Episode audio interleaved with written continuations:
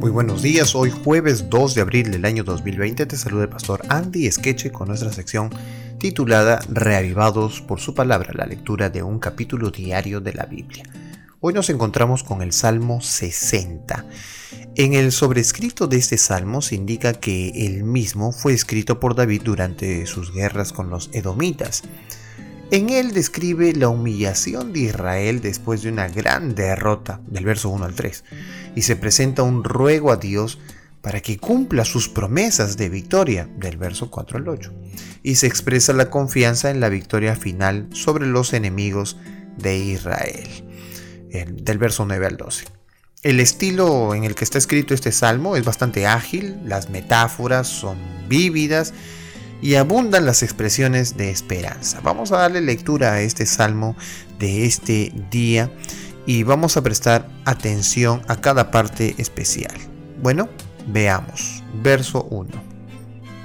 Oh Dios, tú nos has desechado, nos quebrantaste, te has airado, vuélvete a nosotros, hiciste temblar la tierra, la has hendido, sana sus roturas, porque titubea.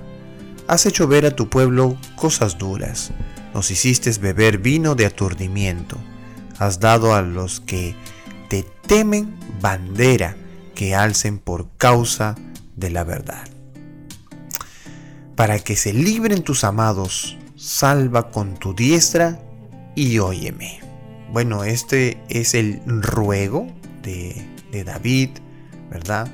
Eh, sobre Dios, como un Dios que puede hacer caso, puede acercarse, que puede volver a sus hijos, que es poderoso eh, para sanar y para herir a los impíos.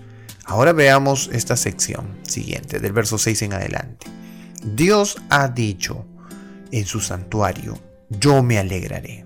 Repartiré a Siquén y mediré el valle de Sucot Mío es Galad y mío es Manasés, y Efraín es la fortaleza de mi cabeza. Judá es mi legislador, Moab vasija para lavarme. Sobre Edom echaré mi calzado, me regocijaré sobre Filistea. ¿Quién me llevará a la ciudad fortificada? ¿Quién me llevará hasta Edom? Bueno, aquí eh, nosotros podemos encontrar las promesas del juicio de Dios sobre estas naciones. En verdad hace una explicación de varias naciones y sobre cada una de ellas lo que va poniendo Dios, como si Dios hubiese de juzgar cada uno de los lugares mencionados. Verso 10. Lo interesante es que hemos visto que eh, la declaración de juicio de lo que hará con cada nación viene desde su santuario. Una idea más acerca que el santuario es un lugar también de juicio. Verso 10. ¿No serás tú, oh Dios, que nos habías desechado y no salías, oh Dios, con nuestros ejércitos? Danos socorro contra el enemigo, porque vana es la ayuda de los hombres. En Dios haremos proezas, y Él hollará a nuestros enemigos. Bueno, eh, lo interesante de este salmo también queda aquí en la parte final, ¿verdad? En Dios haremos proezas en Dios tendremos victoria, en Dios tendremos valentía, sería la verdadera traducción del verbo hayil de aquí de proezas. En Dios tendremos valentías o haremos valentías.